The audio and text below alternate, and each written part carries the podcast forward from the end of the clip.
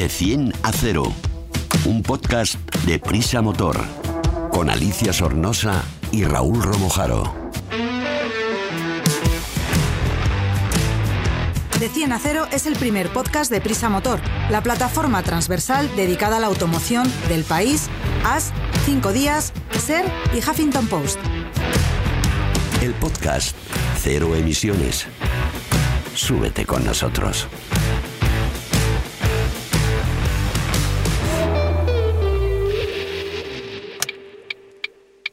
Hola queridos amigos, amantes del mejor podcast de movilidad. Hoy en el estudio me acompañan Raúl Romojaro, subdirector del, de motor del Grupo Prisa, hola. Hola Alicia. Y Sergio Amadoz, desde el motor.com, Hola Alicia también. que también viene con Alfredo Rueda, que ahora le veremos por aquí, le escucharemos, mejor dicho.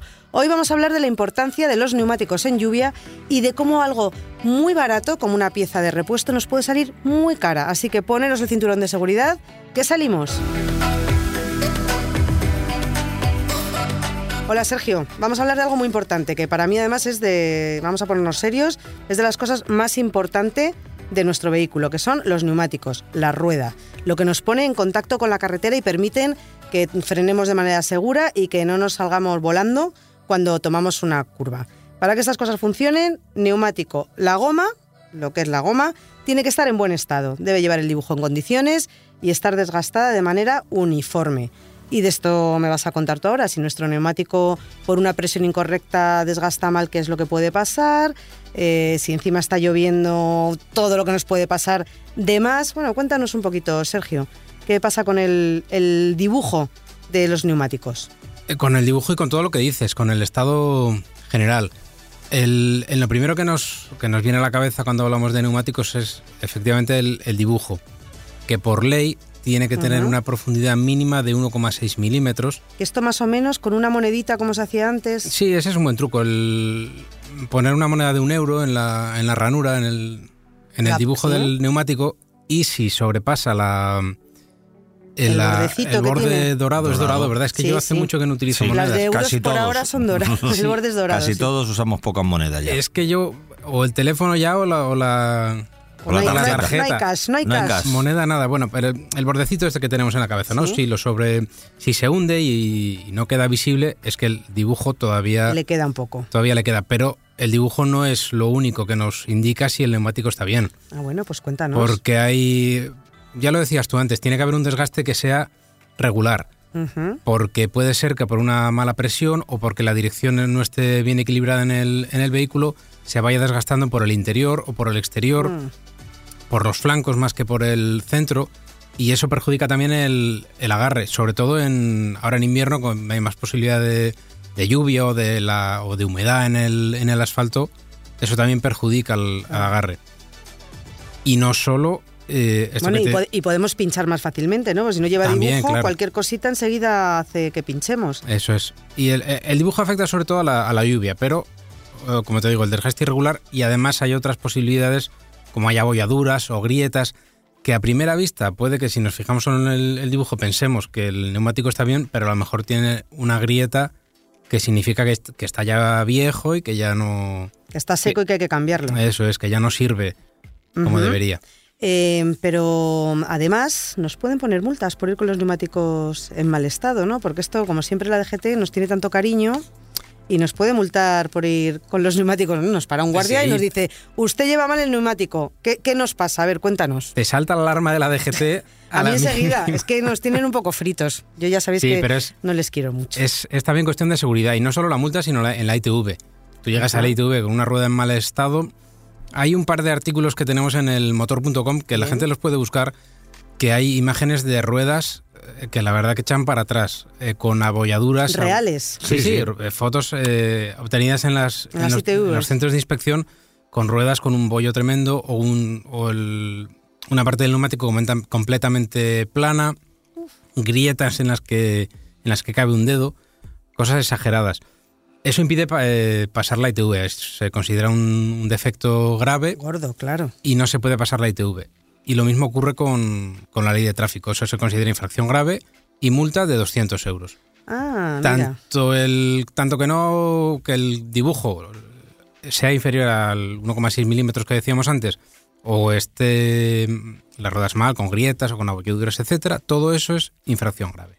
Sí, y son 200 euros. Bueno, porque como no frene bien el coche, que por estas cosas frena más tarde, aunque lleves ABS y le metamos un viaje a alguien por detrás o por un lado, atropellemos, sí, pues... Es, es lo que dice Sergio, o sea, bueno, mm, hay quien puede tener miedo a la multa, que está en su derecho, o, pensar o pensar que no va a pasar la ITV, que también está en su También. derecho, pero lo importante es que estamos hablando de un elemento, como habéis dicho al principio, o vital, o sea, hay otras piezas del coche que si se estropean puede ocurrir que el coche se pare. Bueno, pues se para, trastorno, llama a la grúa, que te lo lleven, en fin.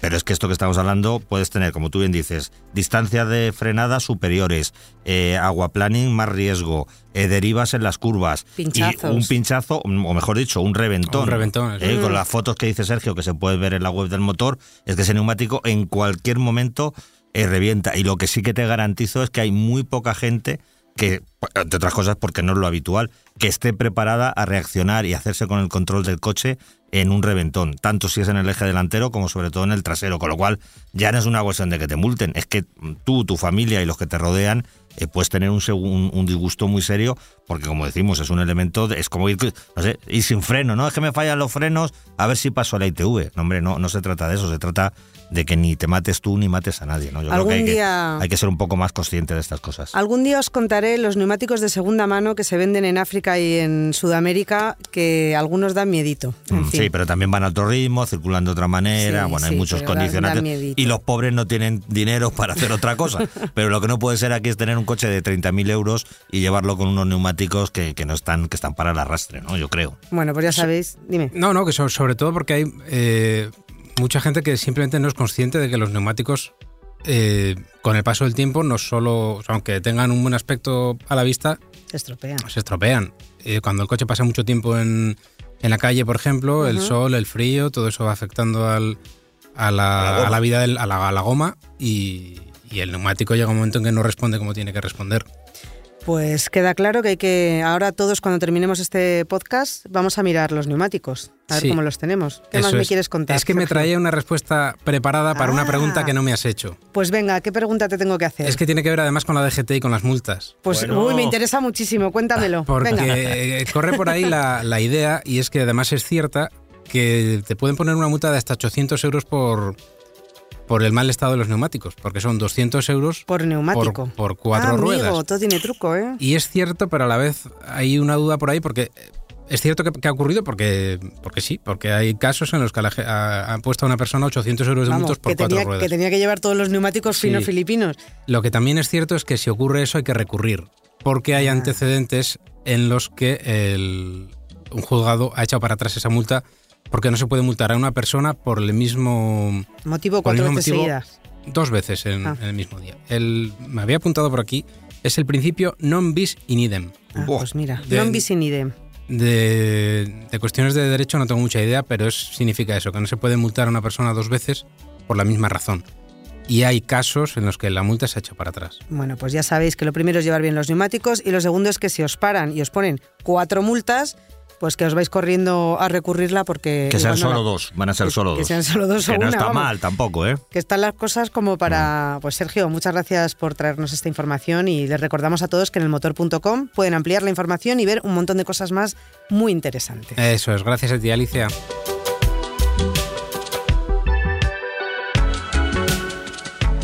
Vamos a hablar empezando una frase que es divertida y real como la vida misma. Lo barato es caro. Me explico.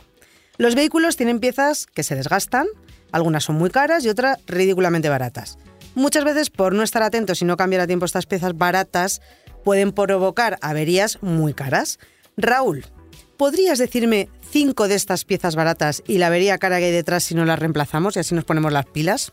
Claro que sí, claro que sí, te lo voy a decir. Y más que yo, que tampoco sabría mucho de este tema, eh, vamos a tomar como referencia un informe que ha realizado Euromaster, que es una cadena que mucha gente conocerá de, de recambios, de revisiones, de mantenimiento de coches, eh, que sirve para recordar que efectivamente es mejor eh, curar que prevenir. Hoy estamos de, Mira, hoy de que- refranes. hoy estamos de refrán. Hoy estamos de refrán.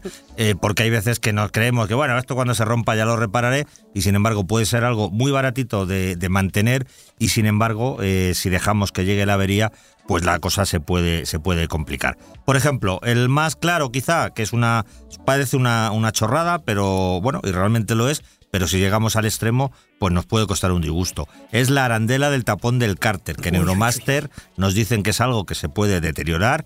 ¿eh? Y es el cárter, como sabemos, o si no lo explicamos, es el bloque del motor, donde también, aparte de las piezas mecánicas, pues está el lubricante, el aceite, aceite. que hace que esto funcione.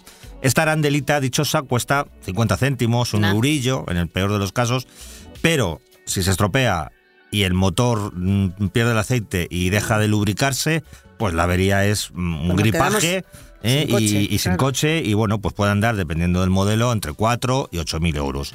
Así que mucho cuidado. Además, eh, nos aconsejan que esto es mejor hacerlo en, en- que lo haga un profesional en manos de, de un taller o un experto, alguien que sepa de lo que está de lo que está haciendo. Pues sí, claro, porque es que si no, ¿dónde va todo ese aceite? Que no se puede tirar por el váter, Mm. eh, las piezas que hay que mover y, y aparte que quién se mete quién se mete a cambiar el arandela del cárter, por Dios, no hagan eso, señores, para eso están los talleres. Claro, porque además si lo hacen mal, se afloja o se parte por un exceso de, de apriete, pues estamos en las mismas. Pues mismo. El aceite al suelo y sobre todo, aparte del, del lío que se monta, el coche gripado. Hay otra pieza que a lo mejor también que se me ocurre a mí, por ejemplo, las bujías. ¿Puede ser una de las piezas barato caras? Por supuesto, pues una de las grandes olvidadas, ¿no? En los coches que las llevan. Ya sabemos Sí. que los diésel no tienen, no tienen bujía. Una bujía puede costar 10 a, a- a 20 euros. Realmente cuando dejan de funcionar, la avería en sí quizá no es costosa porque a no ser que la bujía se rompa y entre, entre en el motor y ahí sí que la lía parda, eh, pero lo que sí que ocurre es que una bujía cuando no da la chispa suficiente eh, puede ocurrir que el coche, por supuesto, pierde rendimiento y se llega a parar. Sustituyéndola se repara, eh, se soluciona, pero entre tanto tenemos que llamar a la grúa, esperar que nos lleven el coche al taller, en el taller que nos la sustituyan, que se tengan las bujías que necesitamos, si estamos de viaje, en fin, una serie, perdón, de engorros Que, que no, que no que hace no, falta no hace vivir. falta ni de ninguna manera sufrirlos pudiéndola sustituir en su momento. Venga, pues dime otra, otra pieza, que además es algo que yo creo que también se suele, o por lo menos en los coches antiguos se estropeaba bastante y podías liar la parda, pero que yo no sabía que eso era tan baratito de arreglar. Venga, otra pieza, a ver de qué estoy hablando. Pues es el sensor de la temperatura, Eso, ¿eh? el de la temperatura de- del, del motor, que lo que lo que hace es, como su nombre indica, pues decirnos si el motor está funcionando a los grados correctos para que todo vaya bien. Este sensor cuesta entre 15 y 20 euros, también es muy barato, pero de nuevo lo mismo, si falla, pensamos que, que el motor está funcionando correctamente y no es así, pues la avería puede ser importante. Pues se nos pega un calentón. Y Raúl, algo que tenga que ver con la seguridad, aparte de que se rompa el coche. Alguna pieza que es baratita, que si no la cambiamos eh, podemos liarla muy gorda. Pues la válvula del neumático. Eh, se suelen cambiar cada vez que, que se hace un cambio de, de cubiertas. La válvula por donde hinchamos. Exactamente, la valvulita de, que va que va a la cámara o al, o al túbeles en el caso de los neumáticos, que son ya la mayoría, sobre todo de coche, de moto no tanto, que no llevan, que no llevan cámara. Cuesta 3 euros, es una, también una pieza eh, muy barata, y si falla o está en mal estado, lo que puede produ- producirse es un reventón, con lo Uf. cual eh, no es avería, pero es casi peor, porque puede provenir un accidente y bueno, pues a partir de ahí las consecuencias serán las que tengan que ser. ¿Y tú sabes cómo podemos mirar que la válvula esté bien? ¿O simplemente porque el coche ya está viejino y... No, hombre, lo primero conviene llevar la, la tapita esta que, Ah, que tenemos. Ojo con las tapitas de Eh, plástico que se pierden, que, que están Eso protegiendo es. la válvula. Comprobar cuando miramos las presiones justo después de meter el, el aire si pierde, que es que es fácil de se puede escuchar eh, el Sí, sonido sí, del el silbidito. silbidito o si no lo típico de echarle un poquito de saliva y vemos si, si Hay pierde y luego también exactamente y luego también pues una, una mera visión ocular, ¿no? Eh, si la válvula lleva puesta en el neumático mucho tiempo, puede tener cierta holgura, eh, puede presentar daños. En fin, cuando Que se veamos ve. que bueno, se ve y, y- y de todas formas, como siempre decimos, lo mejor en estos casos es pasar a los coches las revisiones periódicas, cuando nos vamos de vacaciones, cuando llevamos mucho tiempo sin ir al taller, que nos hagan una revisión general, que tampoco son tan caras, porque tampoco son tantísimas cosas Las vitales que las que hay que comprobar, lo comprueban y lo que haya que cambiar se cambia. Venga, y una última cosa, una última pieza que no es cara y que nos puede costar un problema o un, un susto conduciendo. Pues yo diría en este caso las escobillas. Las escobillas que también sabemos que es una cosa súper sencilla, que la puede cambiar cualquier persona, que cuestan 12, 15, 20 euros en el peor de los casos. Y, y lo que sucede es que todos sabemos lo incómodo que es conducir con, con unas escobillas en, en mal estado cuando llueve de verdad, porque perdemos visibilidad, eh, no limpia correctamente todo el cristal, todo. Ah. efectivamente. Entonces es, es muy molesto, no es algo, eh, digamos, de vital importancia visto desde fuera, pero si realmente tenemos que hacer un viaje y nos encontramos con esta situación, en el mejor de los casos es molestísimo. Y en el peor, si tenemos poca visibilidad, pues igual tenemos un disgusto. Pues sí, bueno, Raúl, muchas gracias. Mira, nunca me hubiera imaginado que no cambiar algo barato pudiera resultar tan caro. Pues así es. Así que voy a revisar todo lo de mi coche. Lo de las Muy bien. escobillas creo que lo deberíamos revisar todos, Todos. que somos muy vagos para cambiarlas hasta que no empieza a llover no nos damos Sí, además cuenta. es un elemento que con- en- depende de la estación del año, cuando no se usan, pues se deterioran mucho por motivos obvios y cuando realmente las necesitamos es cuando nos damos cuenta de que no están operativas. Pues ahí lo dejamos. Muy bien. Eh, gracias, Raúl. Y ahora a mi lado tengo aquí a Alfredo, Alfredo Rueda. Hola. Hola, Y nos vas a hablar de algo que tiene que ver, mira que no me gusta a mí el fútbol, pero algo que tiene que ver con el fútbol, ¿verdad? Eso es. De un... Pero no es un balón. No es un balón, no. Bueno, pues a ver, a ver esta musiquita de, de qué va, a ver si os suena. Te analizamos un vehículo en de 10 a 0.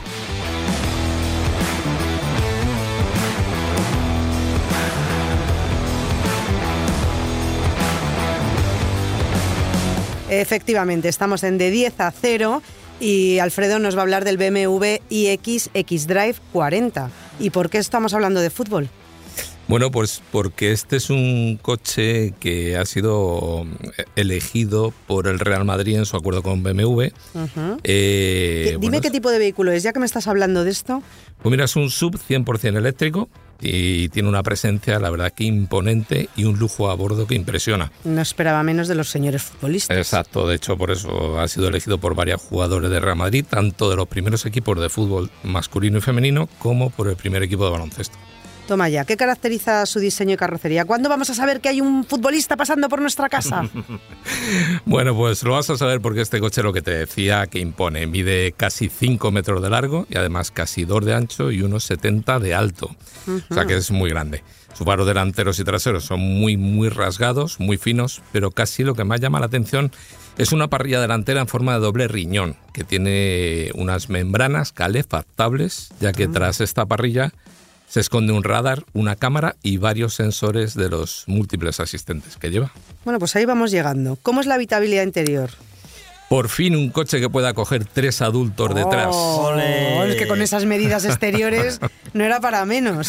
Incluso fíjate si son grandes, como muchos de los jugadores de baloncesto, Mm. ¿no? Del equipo blanco, que no van a tener ningún problema eh, con sus cabezas, por, por la altura que tienen, ¿no? O que suelen tener. Sí, sí. El maletero tiene 500 litros, ampliable a 1750, así que todas las bolsas de deporte de los jugadores también van a caber sin problema. Ay, qué gozada de coche. ¿Cuál es su equipamiento más destacado? Pues mira, si los coches ya normales de última jornada podemos estar hablando un par de horas, con este podemos estar charlando si quieres un día entero. Madre mía. Pero te cuento un poco lo más llamativo. Venga. Mira, lo primero es la pantalla gigante que tiene por un lado y detrás del volante esconde los relojes y esta zona mide 12,3 pulgadas.